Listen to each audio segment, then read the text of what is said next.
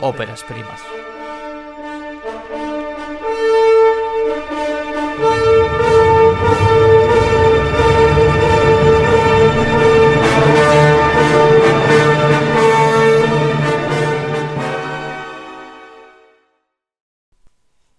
Muy buenas tardes a todo el mundo.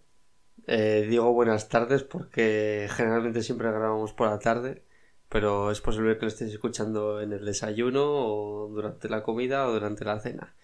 Bienvenidos al episodio número 8, ¿no? Sí, sí. El episodio número 8 del podcast Óperas Primas. Y bueno, no, gra- no grabamos desde el verano, desde que puede ser primera, sema- primera, segunda semana de julio. Creo que sí, segunda semana de julio por ahí. Y desde entonces ha pasado bastantes cosas.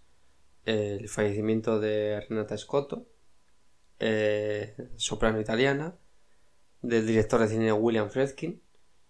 Se, recientemente ha sido el 50 aniversario de la muerte de John Ford, del director norteamericano, más conocido por los western. Eh, ¿Qué más? ¿Qué más ha habido por ahí? El, sí. Bueno, el mes pasado también eh, se cumplieron 24 aniversario del, del fallecimiento de Alfredo Kraus. ¿Y qué más ha podido haber por ahí? Así. Bueno, ayer fue. Ayer creo que fue el, ayer Ah, día eh, 100 años 4 de octubre, Heston. el centenario del nacimiento de Charlton Heston.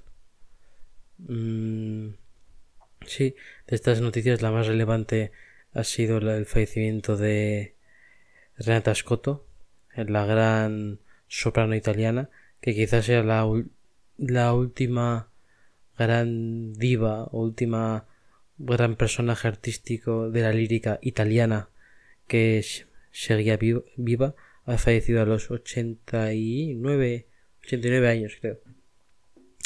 Y bueno, ahí quedarán para la historia sus sonámbulas, Lucias di Lammermoor, Traviatas, eh, Rigolettos, Manon Lescaut, Fausto. Fausto, bueno, muchos títulos en los que marcó las diferencias.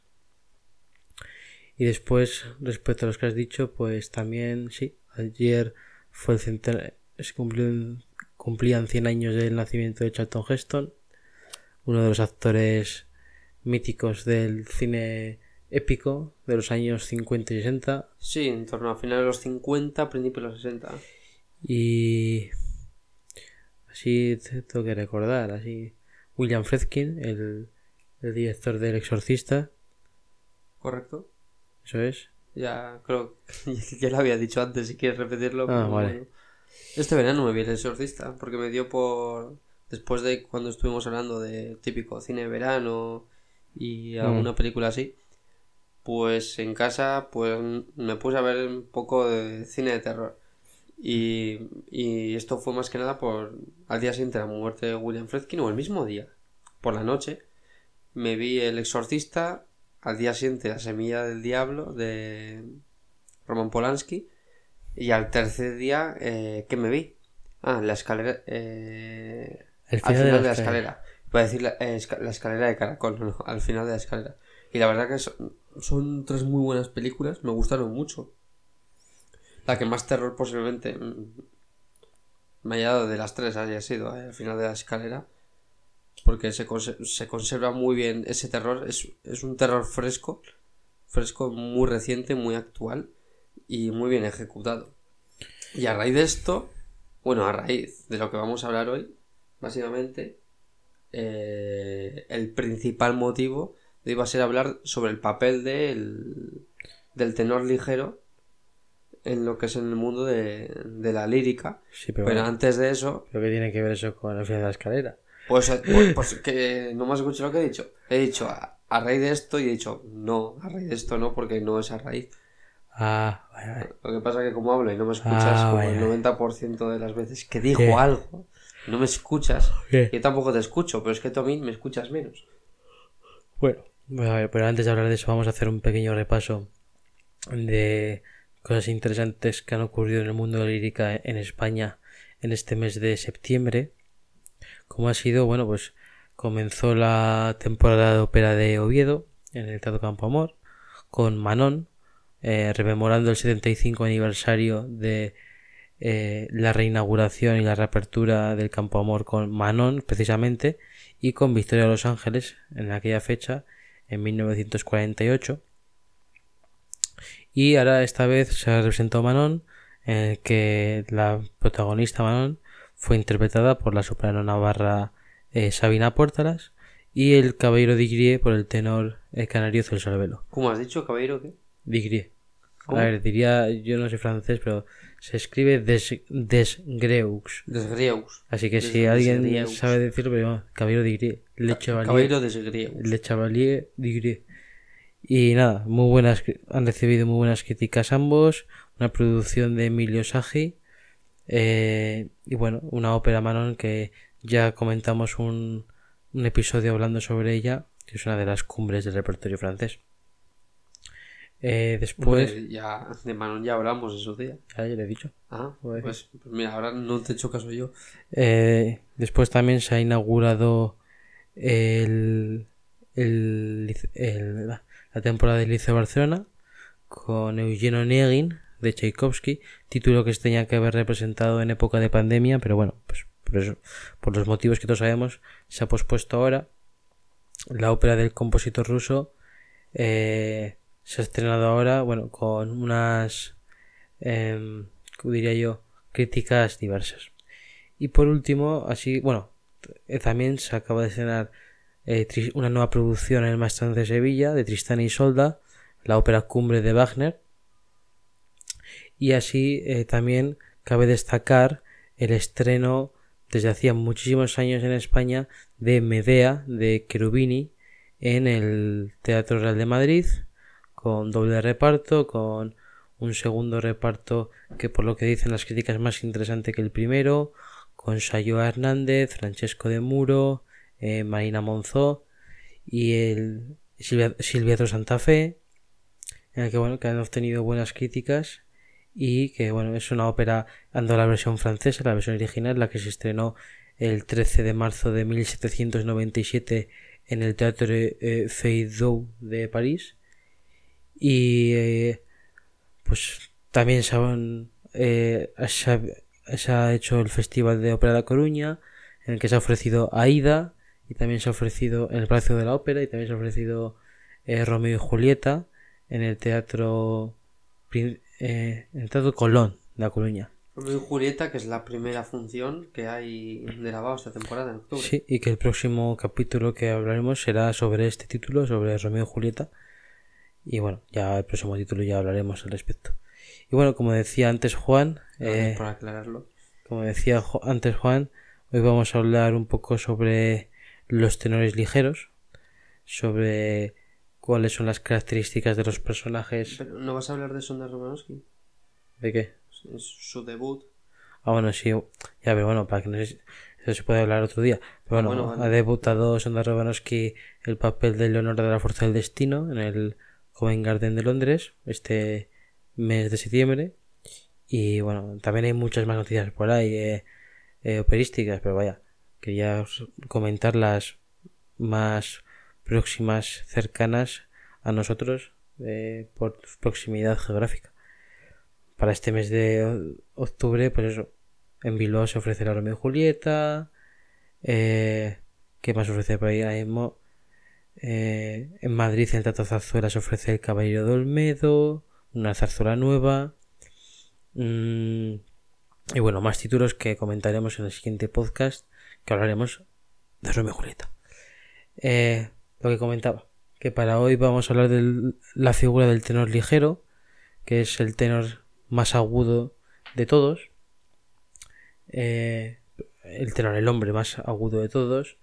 Eh, sobre, bueno, las óperas más características del escritas para tenores ligeros, que son las óperas rosinianas. Que bueno, se- Ópera rosinianas y ópera buff, podríamos decir, ópera cómica. Sí, pero bueno, pero dentro de la ópera rosiniana hay óperas que no son, como un ejemplo que me te he apuntado, que no son cómicas y que requieren un tenor ligero. No el ligero característico rosiniano, pero bueno.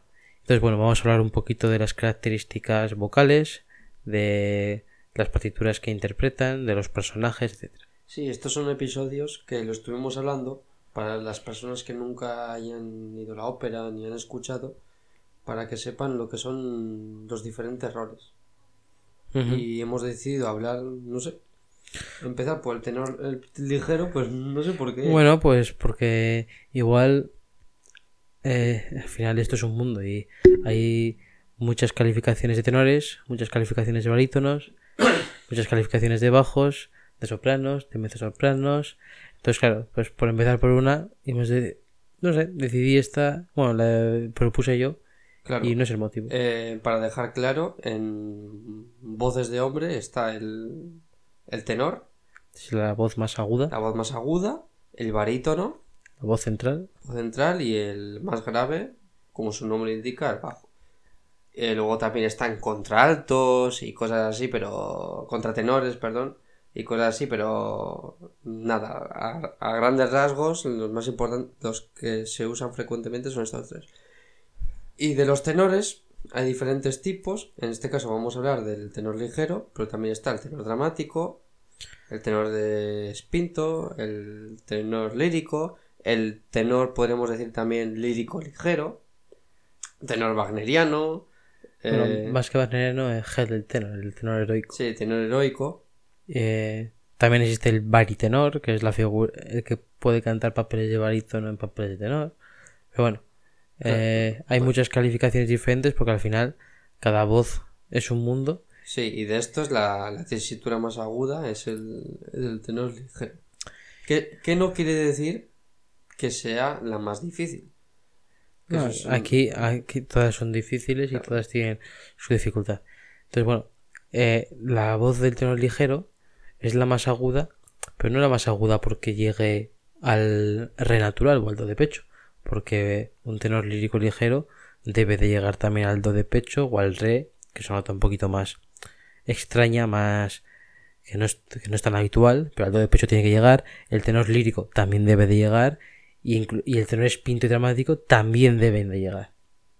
La cosa es que el tenor ligero tiene la capacidad de que todo su canto, todas sus líneas de canto sean en la tesitura más aguda. Es decir, Sí, capacidad y facilidad eso es a la hora de poder cantar. porque ahí. digamos que el tenor lírico o el tenor espinto canta con el centro y de vez en cuando lanza el sobreagudo, el do de pecho, por ejemplo, o el si natural, mientras que el tenor ligero suele cantar por la eh, por encima de la zona del pasaje, que es a partir de el fa del, del fa, del mi, del fa, del sol, en esa tesitura se mueve como pez en el agua y eso se debe a que tiene una voz de unas dimensiones bastante más pequeñas que, eh, Correcto. que el tenor lírico, por ejemplo. Y esto eh, le viene francamente, francamente bien para abordar estos papeles rosinianos, como pueden ser el Con Sí, Alma Viva, el Don Ram del Barbero, Ah, la vale, el, el, personaje. El, el Don Ramiro de la Cenerentola, el Lindoro de Tenar Argel, eh, todos estos personajes rosinianos que, bueno, eh, por sus características vocales, que luego mostraremos, eh, les va perfectamente. ¿Qué más?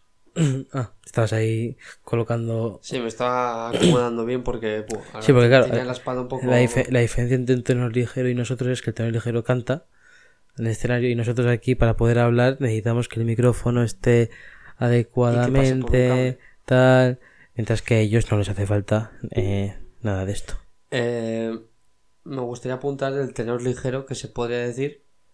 Obviamente, los otros tipos de tenores necesitan de una técnica vocal, pero el tenor ligero, como no tenga. Sí, es, claro. es, es imposible ser un tenor ligero si tu técnica. no imposible serlo porque serlo lo eres por tu Vale, voz. sí, porque es tu voz. pero dices abordar los pa- Pero abordar el papel es imposible hacerlo si técnicamente eres nulo.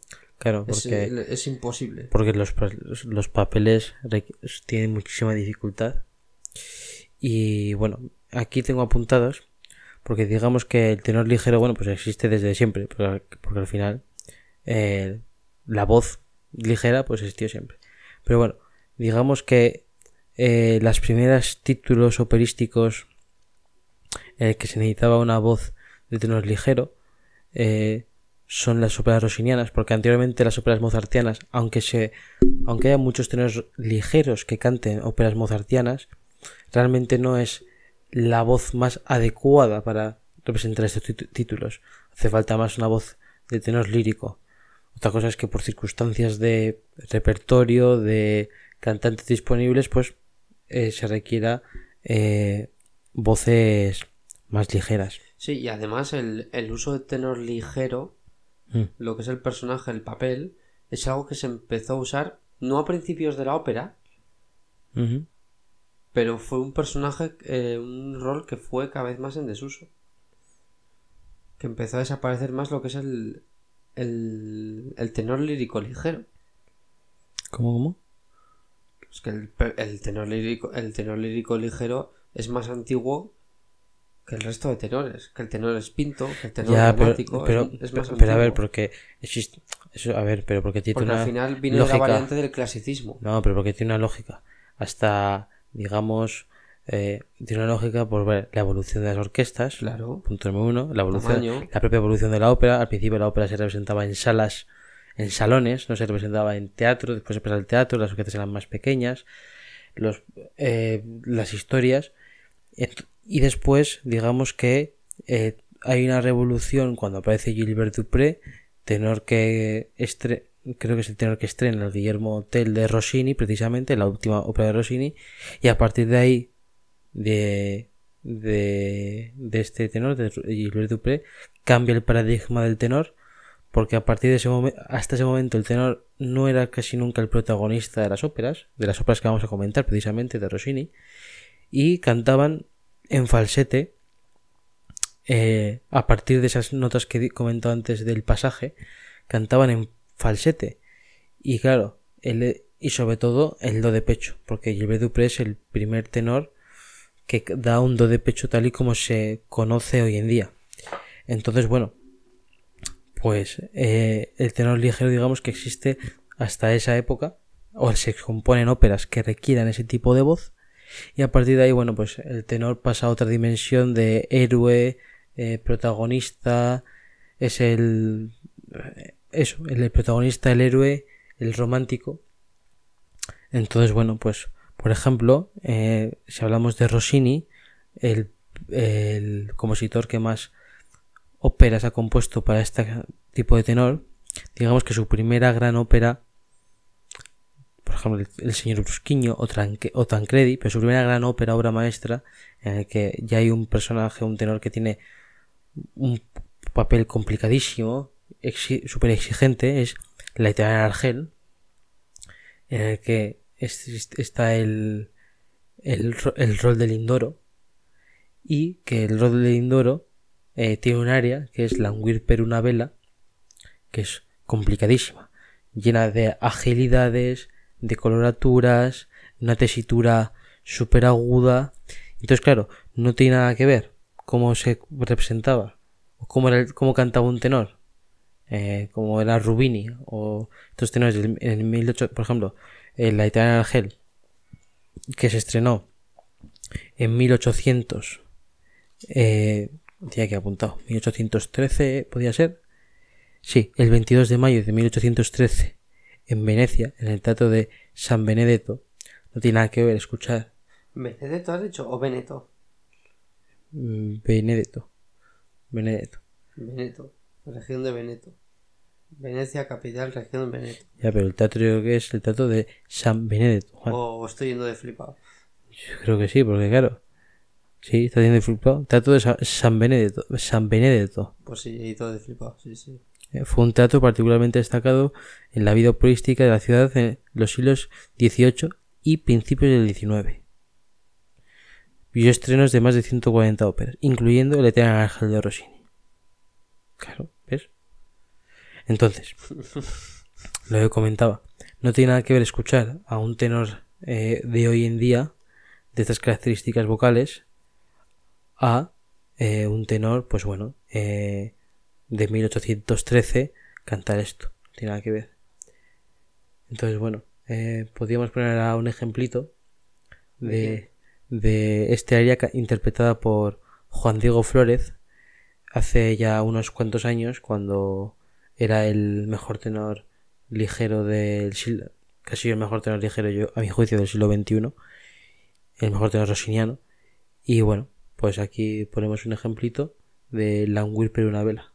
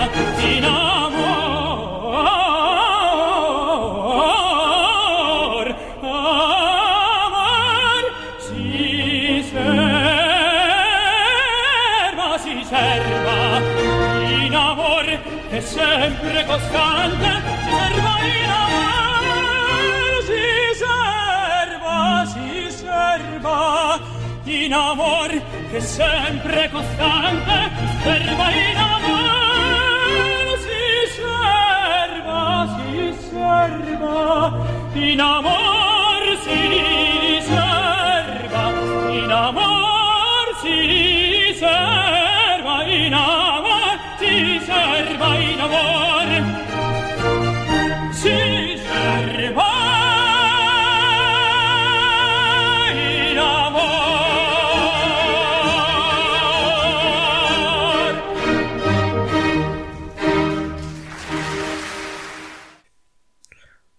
ahí ha quedado eso, eh, las agilidades, eh, el subir, el bajar, eh, bueno, o sea, es imposible poder eh, interpretar un área de esas características, como van a ocurrir con las demás, pero con unas variantes diferentes, eh, si no tienes esa voz tan fina, liviana, fácil, que parece que es su terreno natural estar cantando ahí. No, no le puedes pedir que se ponga a cantar Es- es- esta, Eh. esta versión de Flores de Caño es. pues, del 2000, no sé si el 2002, 2003, 2004, pero por esa época. Antes de escucharlo nosotros por primera vez. Sí, claro. sí. Y por primera y única. Yo lo he escuchado claro, ma- más que una vez. Y bueno, eh, después, por ejemplo, Rossini.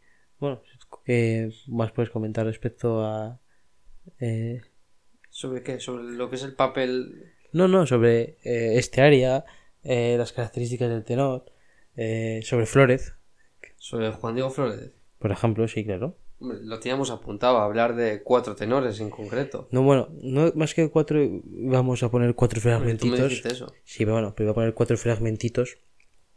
¿Y cada los uno de cua- uno o qué? Sí, claro, cada Ah, uno de vale. cu- un tono diferente para que se aprecien también las diferencias que, aunque todos sean tenores ligeros, sus voces cada una no tiene nada que ver con la otra.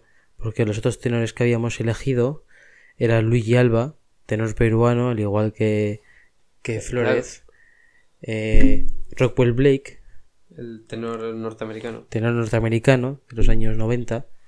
eh, y después, por último, eh, Javier Camarena, que no es un tenor ligero tan al uso como ellos, es más lírico, pero bueno, abordando un papel como es el de Hidreno, de Semirámide, que tampoco es un papel el de Hidreno de un ligero como podían ser anteriores, porque mientras que la mayoría de óperas de Rossini son bufas, comedias, Semirámide ya es una ópera seria, y ya requiere de un tenor, al igual que una soprano, mm, más, más dramáticos. Pero bueno, siguen estando ahí las exigencias eh, líricas, agudas, etcétera, etcétera. ¿Qué pasa, Juan? No, nada, nada. Que me habías preguntado qué opinabas sobre Juan Bueno, Diego sí, bueno, pero te- te has ido pero claro, me- bueno, de... Bueno, pues eso. De San Pedro. ¿Qué, qué, que te estará escuchando, pero bueno. qué opinas de eso de Juan Diego? No, a mí es un tenor que siempre he tenido mucha estima desde pequeño. Podríamos decir que es el sucesor, no sucesor, pero al, al igual que su, su paisano, vamos a decir de forma coloquial, eh, Luis Alba, es su sucesor en cuanto a... En la ópera en general, porque tenor peruano, cantante peruano después... Bueno, antes ant- hubo otro tenor peruano ligero también, eh, Ernesto Palacio. Ah, bueno, sí. eh, pero bueno, Luis Pero Alba el, fue. el que ha seguido la estirpe, podríamos decir, es Juan Diego Flores, que simpatía siempre he tenido porque es, es declarado cre- krausista, como Mm. yo. Sí, y bueno. Y- pero a diferencia de Luis Alba, eh, Juan Diego Flores sí que es cierto que se desvió por el camino. Tiene una, tiene una voz, hay que decirlo, es una voz de tenor ligero. Un ligero puro, es ligero, pero se desvió ya a cantar pues un Rigoletto, eh, de repente un puritano, sonámbula. Bueno, pero la- es- es mentira. No, no, no, pero al final las características Que- vocales. que yo lo entiendo porque al final tú cuando eres un tenor, con todo el respeto que le tengo a Rossini y a todo, tú al final lo que quieres ir es desligarte y cantar los ot- otros títulos. lo que es el, el repertorio más, más lírico, si tú es Belcantista. belcantista, podríamos decir. Bueno, Sí, pero- belcantista, pero todo se puede cantar con belcantismo. Sí, pero que- bueno, del periodo belcantista italiano del siglo XIX, hablaríamos de Rossini, Donizetti y Bellini. Pero, hombre, lo que te decías de desviarse, bueno, al final, Flórez es un tenor que debutó en el año 96, si no recuerdo mal, con 23 años. O sea, Muy joven. hace ya 27 años. Y hasta el 2000. Pues eso, hasta el 2014-2015 se dedicó a cantar Rossinis y pues eso, La Sonámbula, eh, Don se La hija del regimiento. Claro. Pero se- bueno, se Pero al final son, son títulos como La Sonámbula Don Pascual y El Regimiento que a mi juicio, pese a no ser óperas escritas para tenores ligeros, sino para tenores líricos ligeros, son tal la dificultad que entrañan eh, cantar estos títulos para el tenor que suelen ser tenores ligeros los que los afrontan. Es decir, es muy extraño eh, ir a escuchar una sonámbula en el que cante un tenor lírico ligero o lírico. Es muy extraño escuchar unos puritanos en el que sea un lírico o un Claro, pero eso al final ocurre por las cualidades técnicas. Eso, eso ocurre por Al final Juan Diego Flores, quieras o no, es un tío que es exageradamente técnico. Y Sí, claro, así. pero lo que voy es que eh, es extraño ver a tenores con una voz más grande, eh, más potente, eh, abordar estos papeles por la dificultad que requieren. Eh, por ejemplo, eh, la sonámbula. la sonámbula sido un papel que Juan Diego Flores lo ha cantado muy bien. Es un papel, desde mi punto de vista, para tenores líricos ligeros. Y digamos que en los últimos años ha habido tenores como Antonino Siragusa, Juan Diego Flórez, eh, que han representado el papel de, del vino. Y el año pasado acudimos a una representación que cantaba Xavier Anduaga, eh, el, el vino. Y es, digamos, es poco habitual escuchar una voz de un lírico ligero, de manual, eh, a- afrontar eh, esta ópera. Eso es extraño. Eh, lo más habitual es escuchar pues Rigoletto, Traviata, eh, Lucia de la Mermud, Sí, etcétera que son óperas pero que yo creo que también la sonámbula o la hija del el Don Pasquale pues son óperas que la deben de cantar este tipo de tenores lo que pasa es que bueno eh, ese tenor Xavier Anduaga pues pese a tener esa voz El, el, el problema, el gran problema es la sala. Me explico. mm, Al final, quieras o no, el tenor lírico, el tenor ligero, tiene la voz más pequeña. Pero técnicamente, un tenor ligero va a cantar la sonámbula y Muy bien. la forma de cantarla va a cantar bien. Problema, tú cuando vas a dar los agudos, como no tengas una voz muy grande en, el, so- en el sobreagudo en el sobreagudo, pues por muy bien que hayas hecho todo, sí pues, tiene, ¿qué- tiene qué que ser que te diga? tienen que ser eh, Ese es- potentes ese es el mayor problema que tiene. Entonces, bueno, eh, una de las cualidades de las óperas rossinianas es que su, su hábitat natural, yo creo que son teatros que no sean muy grandes. Claro, por, por eso a mí me gusta. Es un teatro grande, porque lo es. Pero me gusta, por ejemplo, lo que hacen en París, en la, la Ópera Nacional. Que en la Bastilla se representan, pues, Verdi, eh, Puccini, Donizetti, Eh, Wagner, sí, Wagner, pero en el Palais Garnier, en el de toda la vida, pues, tú... Pues se presentan óperas barrocas, pues, ópera cómica, eh, las óperas de Mozart, por ejemplo, se representan ahí, óperas de Rossini. óperas de Rossini, que aún así es un teatro grande. Sí, claro, pero es más pequeño. pero que es más pequeño que el otro. Entonces eso me, me parece un acierto. De hecho, allí en París, en Palais Garnier, escuchamos una Ah, Cenerentola. sí, Rossini. rossiniana. Eh, después, bueno, después el siguiente, el personaje paradigma seguramente del repertorio rossiniano para tenor, o también, mejor dicho, la ópera paradigma del repertorio rossiniano es El Barber de Sevilla, que se estrenó el 20 de febrero de 1816 en Roma, en el Teatro Argentina. Sí, porque posiblemente el barbero será la, podríamos decir, la obra cúspide del, del, pal- de ópera ligera, podríamos decir. Bueno, de la ópera bufa. Ópera bufa. Es, bueno, sí, sí, porque... eh, Para se- tenor es posible. No, bueno, y en general, porque al final el papel de Rosina es un papel increíble, el papel de eh, El Fígaro, eh, entonces bueno, es una obra cumbre de, del repertorio operístico y es- la ópera más representada de Rossini, seguro, y joder, eh, contiene áreas bellísimas de todos los personajes. Eh, y bueno, de hecho, una de las óperas ya no es la más, la más representada de Rossini, es que es de las más representadas en general. Y en este papel rossiniano de, de que es el conde Almaviva, que canta el, el tenor, es un personaje muy difícil, que canta muchísimo durante toda la ópera. Hombre, es que es el personaje bueno, el principal no, el principal es el barbero, fíjate. Claro, es el barbero, y, Ros- pero y Rosina. canta muchísimo. Lo que pasa es que este canta tanto más que el resto y, Eh, se, no y se le aplaude menos. Yo no sé la de litros de agua que tienes que beber en una función o interpretas este personaje, porque es que eso es una barbaridad lo que se canta. Y por ejemplo, en este, en esta ópera hay dos áreas eh, para el tenor. Bueno, hay varias, pero bueno, hay dos, digamos, las más. El corriente el chelo. El Ecoridente Inchelo, que ahora pondremos un fragmento escuchando a Luigi Alba, el tenor peruano, que es una maravilla. Ahí es lo que. a- ahora que vas a decir Luis Alba, bueno, cuando lo escuchemos. Yo cuando pienso en tenor ligero, para mí lo que es la voz, Mm. el concepto de tenor ligero, para mí es ese. Para mí no, para mí el de El Barbero, el de Almaviva. O sea, yo pienso en Almaviva y pienso en Luigi Alba. Claro, Eh, por, eso yo pienso en, en ese papel sobre todo y digo Luis Alba. Lo no, que no pasa, se me viene otro lo que pasa es que de- después eh, escucharemos un área que es el área del final del Barbero de Sevilla, que es una, bueno, vamos a escuchar primero el Eco Ridentincello y y comentamos.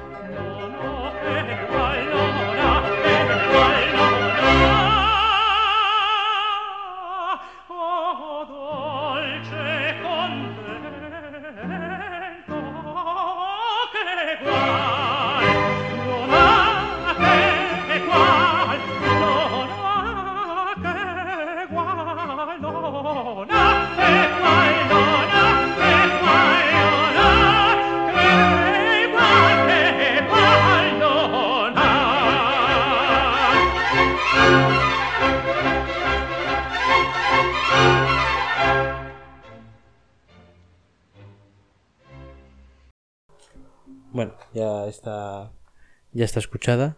Eh, la verdad es que es una maravilla escuchar a, a Luigi Alba interpretando el papel. ¿Qué querías comentar sobre Luigi Alba? No, lo que te he dicho.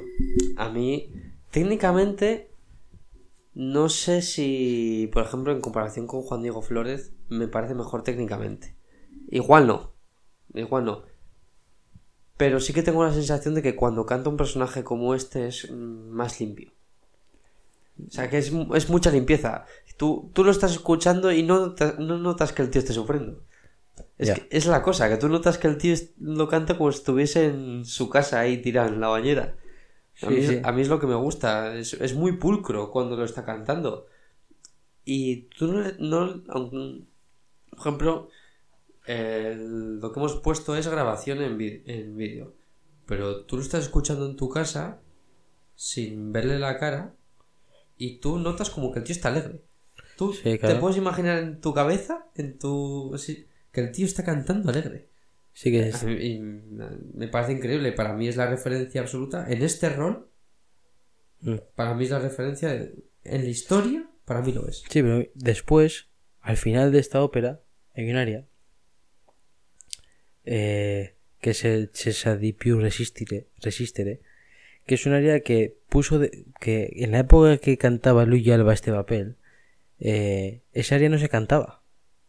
No se cantaba, se cortaba. No sé la historia ni el motivo exactamente, pero fue a principios, a finales, a finales de los años 80, principios de los 90, en que Rockwell Blake, el tenor norteamericano, volvió y empezó a cantar este área, que es un área que realmente no tiene nada que ver con la anterior, nada. Mientras que Eco Eco Ridente- eh, Eco Ridente in Cielo es un cantabile. Cielo- ¿Me has escuchado? ¿Qué? ¿Cómo sigue Ángel? Bueno, sí, tal. Y es líneas, lar- líneas largas, eh, eh, ligeras, eh, con ese acompañamiento de la guitarra, tal. El Cesa de Più Resistir es un área que se canta a toda pastilla, toda velocidad, que hace falta un fiato impresionante, hace falta tener notas agudas para el final, sobre todo, hace falta tener una, hacer una coloratura perfecta, que se entienda cada, cada nota, que cuando hacen un, las, con una sola sílaba diferentes notas que notes cada una de ellas. Y en esto, que que empezó a interpretarlo fue Rockwell Blake a mediados de los 90, eh, pondremos ahora, para que escuchéis la diferencia en, en un mismo rol, el conde Almaviva, en dos áreas diferentes. Eh, una al principio de la ópera y otra al final.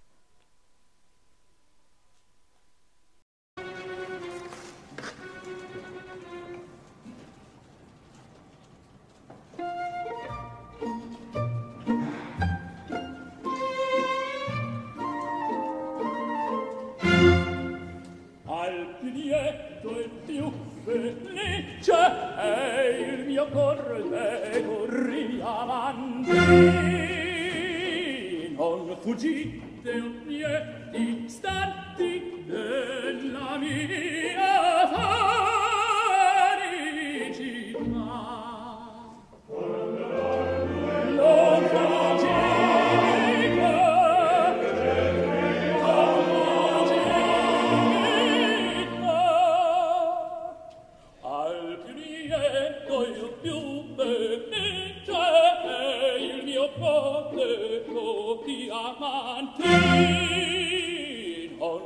scinde o pie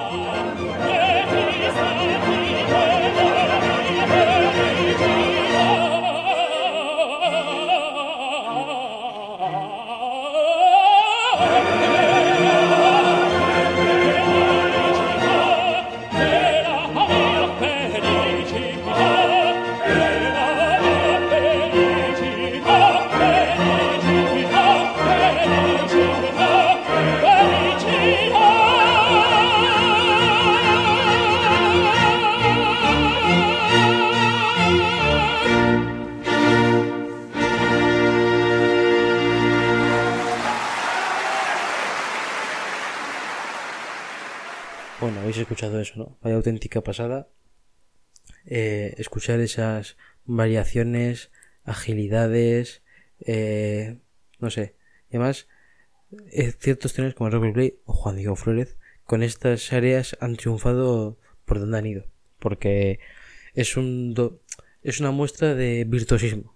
Yo creo que es eso es lo que se puede definir. Mientras que otras áreas de otras óperas, como por ejemplo el área final, ¿no? De Lucia de Lammermoor, es una es elegante, es elegíaca, es eh, estas, por ejemplo, son de puro virtuosismo, o sea, de querer dominar, de, decir, mira, yo domino técnicamente, en eh, soy perfecto, tengo un fiato impresionante, fiato es la capacidad de hacer una frase o dos sin respirar.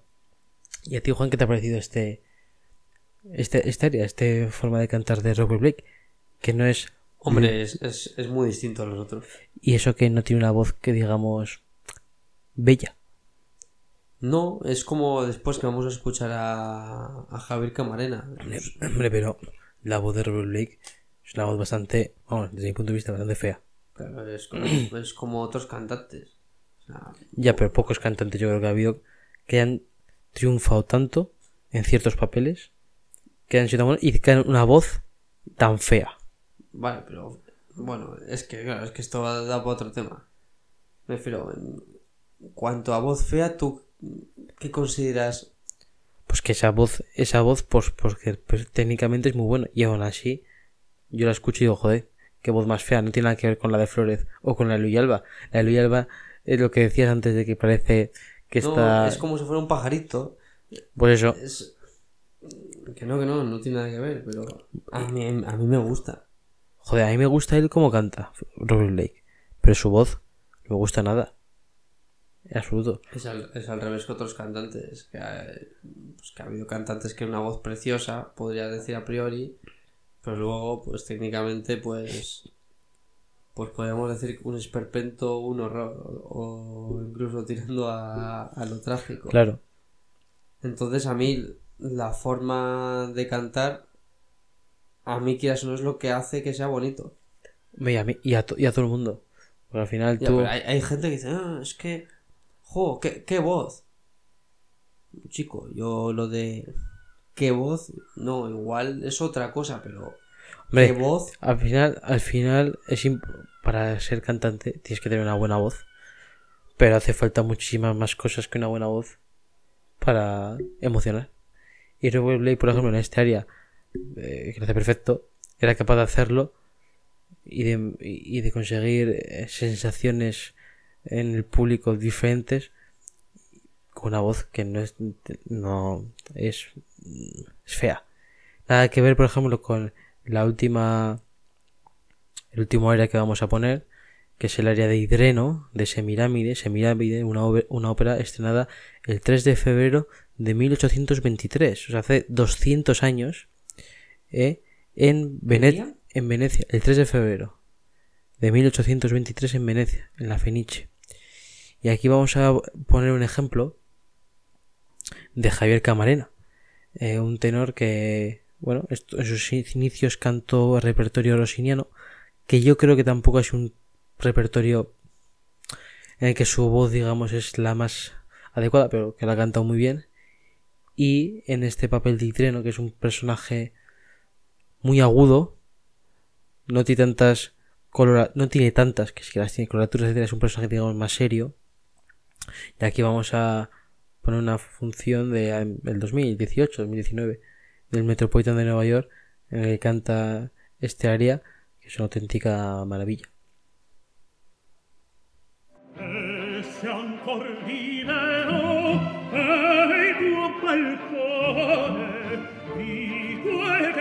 Bene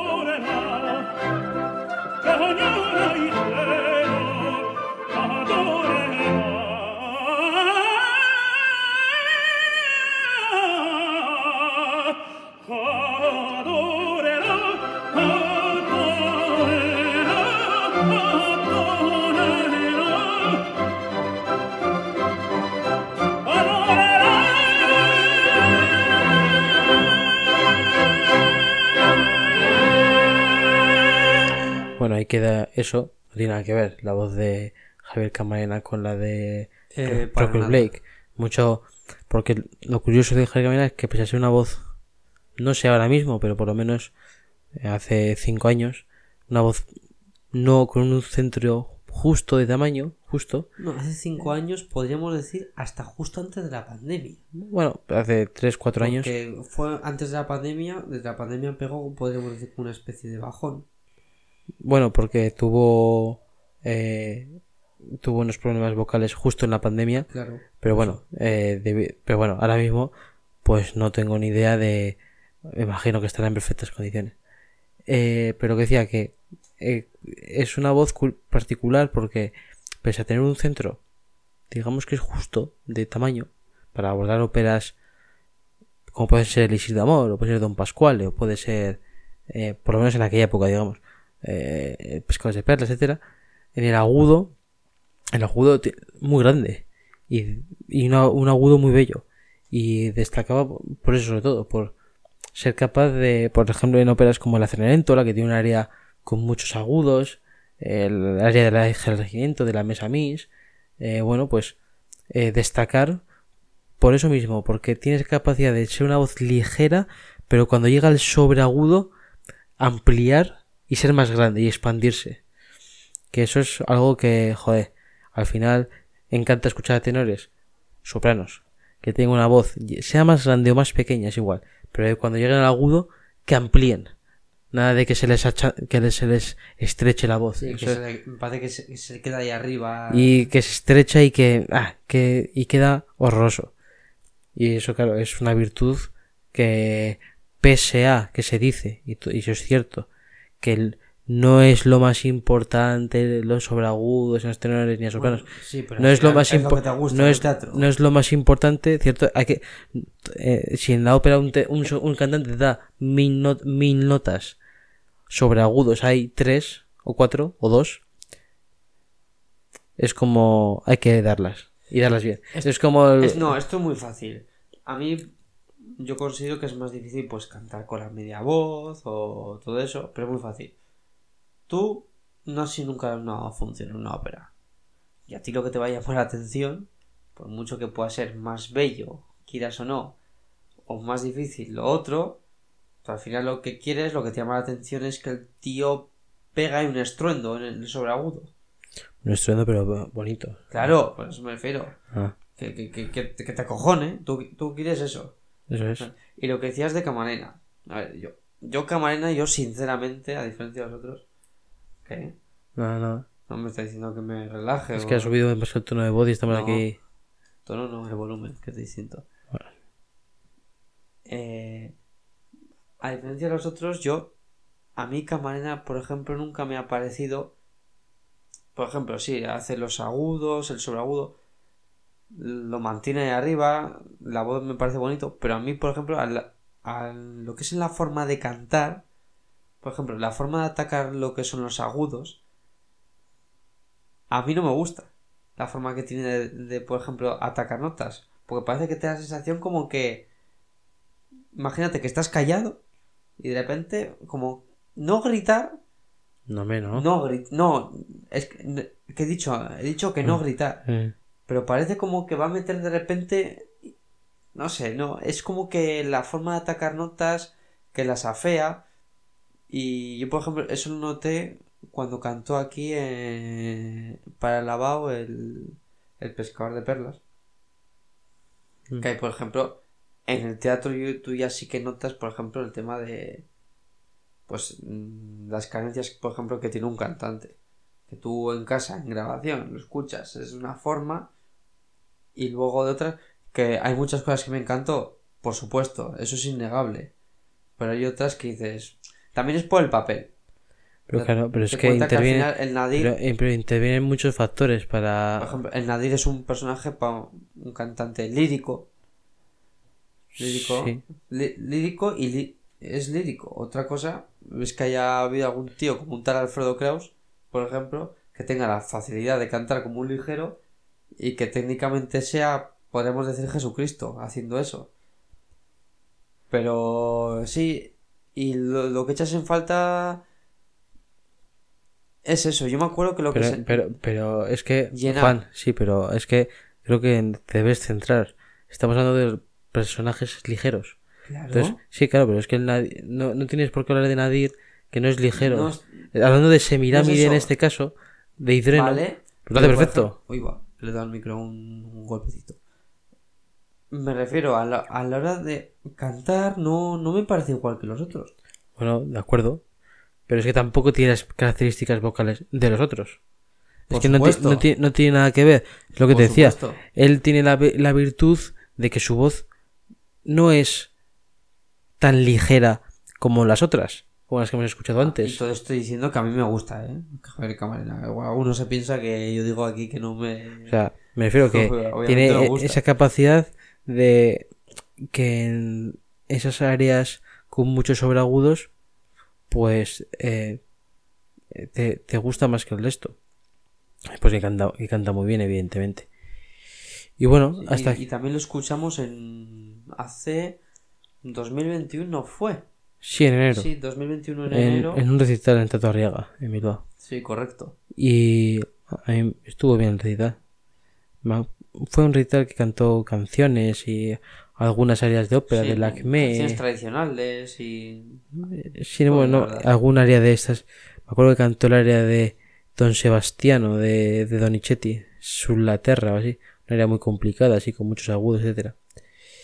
Y bueno, eh, hasta aquí este pequeño recorrido por los tenores ligeros de la ópera rosiniana. ¿Y algo más que añadir? Mm, Sí, del próximo episodio que se podría hablar. Hemos dicho de... Bueno, que se podría Bueno, yo, hablar creo, yo creo que con hablar largo y tendido sobre, Romeo y Julieta, Sí, sobre, da- sobre Gounod, Da para mucho. sobre cantantes eh, históricos del de los personajes, sobre Nadine Sierra que va a cantar Julieta, sobre Javier Camarena que va a cantar Romeo. Creo que bastante interesante va a ser el próximo capítulo. Sí, eso es el siguiente y después ya hablaremos otro de cine. Bueno. Que hemos decidido que... Bueno, hemos, hemos decidido, podremos hablar de diferentes actores o... Bueno, ya eso ya, ya hablaremos. Aquí podemos hablar de lo que nos dé la gana. Mm, eh, Y bueno, pero vamos a aprovechar de hablar de Romeo y Julieta para que todo aquel que le interese acudir al Palacio Euskalduna a las funciones de Abao. Sí, desde el día 21. Sí, 21 de octubre, 24, 27 y 30 de octubre. Pues que acuda con, si, si le ha servido algo, un poquito más de información para disfrutar más de la ópera. Y para que las personas que ya conocen la ópera o eh, ya la conocen o pretenden ir y ya saben un poco, pues bueno, para tener otra opinión diferente, que al final esto es lo más importante, aprender unos de otros. De los que saben mucho, los que saben poco y los que saben regular. Así que eso, Sí, porque es imposible saberlo todo. así Y es. sobre todo en esto. Es En cualquier cosa, pero sí. Así que nada. Eh, damos por terminado, ¿no? Sí, por supuesto. Pues nada, os esperamos en, en Romeo y Julieta, en el episodio 9 de Óperas Primas.